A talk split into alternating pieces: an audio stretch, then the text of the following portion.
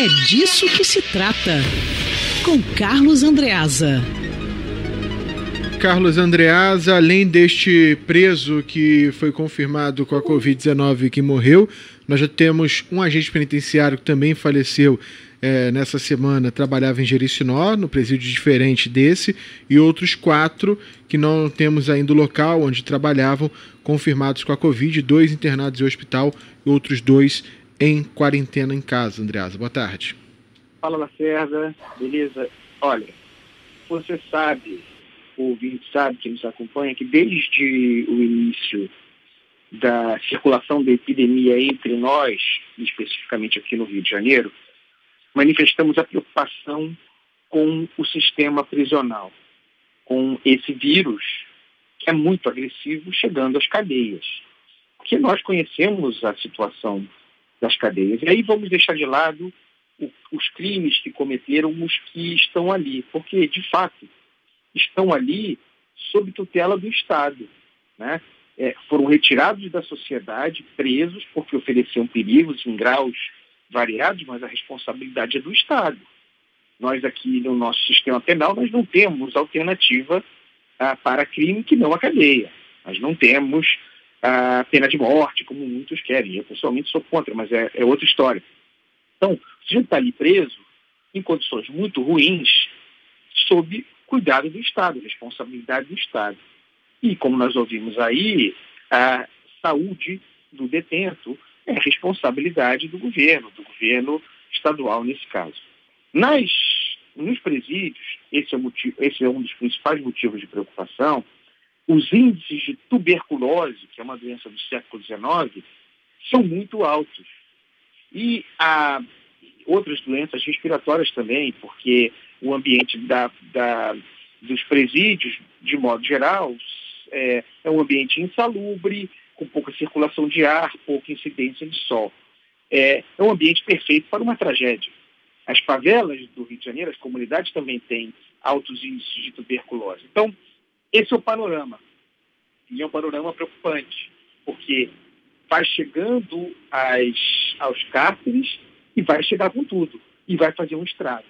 Isso me parece incontornável. Incontornável. A não ser que se comece um processo de isolamento, de mudança, de rebanejo de presos, aí sim pensando numa espécie de separação vertical, né? colocando presos que estão em grupo de risco, esse, esse senhor que morreu era um caso, grupo de risco, colocando esses presos num outro, numa outra unidade, num ambiente exclusivo, para que tenha um acompanhamento diferente. Porque, de outra maneira, esses casos, é, essas pessoas que estão mais suscetíveis ao vírus, à força do vírus, vão sofrer. Por outro lado, Lacerda, é importante ter cuidado, a gente falou mais cedo sobre isso, Rodolfo Schneider foi muito assertivo de manhã a esse respeito, precisamos tomar cuidado para que essa situação não sirva de gatilho, tem muita gente querendo isso, não sirva de gatilho para abrir porta de presídio e botar bandido na rua. Não é isso. Nós temos um sistema prisional que me parece, com um planejamento, ser capaz de separar aquelas pessoas de grupo de risco, colocar em alas específicas, com cuidados específicos, tem é, estruturas montadas e é preciso aprofundar a, a oferta de hospital de campanha em presídio também, como dito, faz parte da sociedade, as pessoas que estão ali estão sob cuidado do Estado, mas não vamos transformar isso num abre a porta de presídio e solta criminoso, porque, vejam, nós que não somos criminosos estamos em isolamento social. É isso, Carlos Andreasa. É a preocupação não só com a questão do, da, da solução do problema, mas também das pessoas que têm estrutura mínima para ficar aí, mesmo que isolados, pode a doença chegar lá como chegou nesse presidiário que estava no centro da cidade, no Instituto Penal uh, Cândido Mendes. Aquele abraço, Andreasa. Sextou para você. Fim de semana em casa, no chinelinho. Na segunda-feira você está de volta. Lacerda, eu estou fazendo um cálculo. Hum. É... Temos Isabelle hoje? Temos, temos, temos sim. Tô aqui Isabelle, não quer saber de mim, não quer saber de mim mesmo, hein? Que faz. Imagina, tô querendo ouvi-lo, faço questão absoluta Oi. de ouvir cada palavra. Isabelle, é, eu queria lembrar qual foi o último dia em que eu saí de casa certo? Hum. E o último dia que eu saí de casa foi uma manhã em que eu fui para a Band. É, foi uma segunda-feira E nessa segunda-feira, a nossa Thaís Dias falou, ó, Andréa, não, você pode fazer de casa as suas entradas, é, temos estrutura para isso, não precisa vir, queremos diminuir. É, Mário Dias Ferreira me deu uma dura, Marcos Lacerda me deu uma dura, é, não tem por que estar tá aqui, é risco, não sei o que e tal.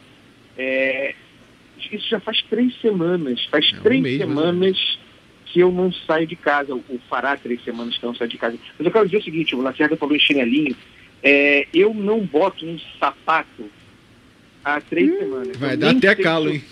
Eu nem sei se, eu nem sei se o meu pé vai se adaptar novamente. Eu estou permanentemente descalço. Você sabe, agora. o, o Andreasa, eu tô com medo. Trabalhando muito. Tô com medo de um, de um item em específico. A calça Qual? jeans, né? Porque a gente tá o tempo todo com roupa larga, dentro de casa, aquela coisa. Quando vai botar a calça jeans, né? Aí, ih, aí o negócio fica meio difícil. Ô, Isabelle, eu nunca pensei que isso fosse acontecer, mas eu estou trabalhando, estou trabalhando, eu estava fazendo cálculo de horas, né? Não é propaganda não, tá? Nem pedindo hora extra, pelo amor de Deus. Eu estou trabalhando em casa, lendo, estudando, escrevendo, preparando as minhas colunas, mais do que eu fazia em tempos normais. E eu tenho entrado no ar, na rede, né, que, é, cuja entrada é com vídeo, eu tenho entrado com uma camisa polo, ou uma camiseta, ou uma camisa social, arrumadinho por cima, mas por baixo, minha filha, não queira nem saber. Melhor não contar, não, Andreasa. É, Estilo que Cid Moreira. Total, total. É isso aí, cuecão. Cuecão por baixo. Tá, beleza. É Andreas, ó, e o, o convite que você fez na primeira edição se estende para segunda, né? A primeira rodada é sua quando tudo acabar, né? Não, não. eu a primeira rodada é minha para a equipe Band News FM do Rio de Janeiro. Ah, Quem então ouviu redação, né? Redação soltando aí. fogos aqui agora. Rodada de chopp. Vamos, não vamos botar destilado. Não, chopp. E o Rodolfo Não precisa Schneider mais que isso, né? Chopp é uma coisa maravilhosa. E o Rodolfo Schneider, que é mais rico que eu, é chefe, diretor, vai Ah. pagar para todo ouvinte da Band News FM que quiser chegar. É isso. Nossa E aí a gente junta os ouvintes, arruma um espaço com futebol e aí faz uma E- pelada com os ouvintes, com churrasco, e a primeira rodada é do Andreasa. Resolvido. Entendeu tudo? Primeira rodada para redação. Isso. Paga para galera. Exatamente. Combinado, Valeu. Andreasa. Valeu. Valeu, Abraço. abraço, tchau.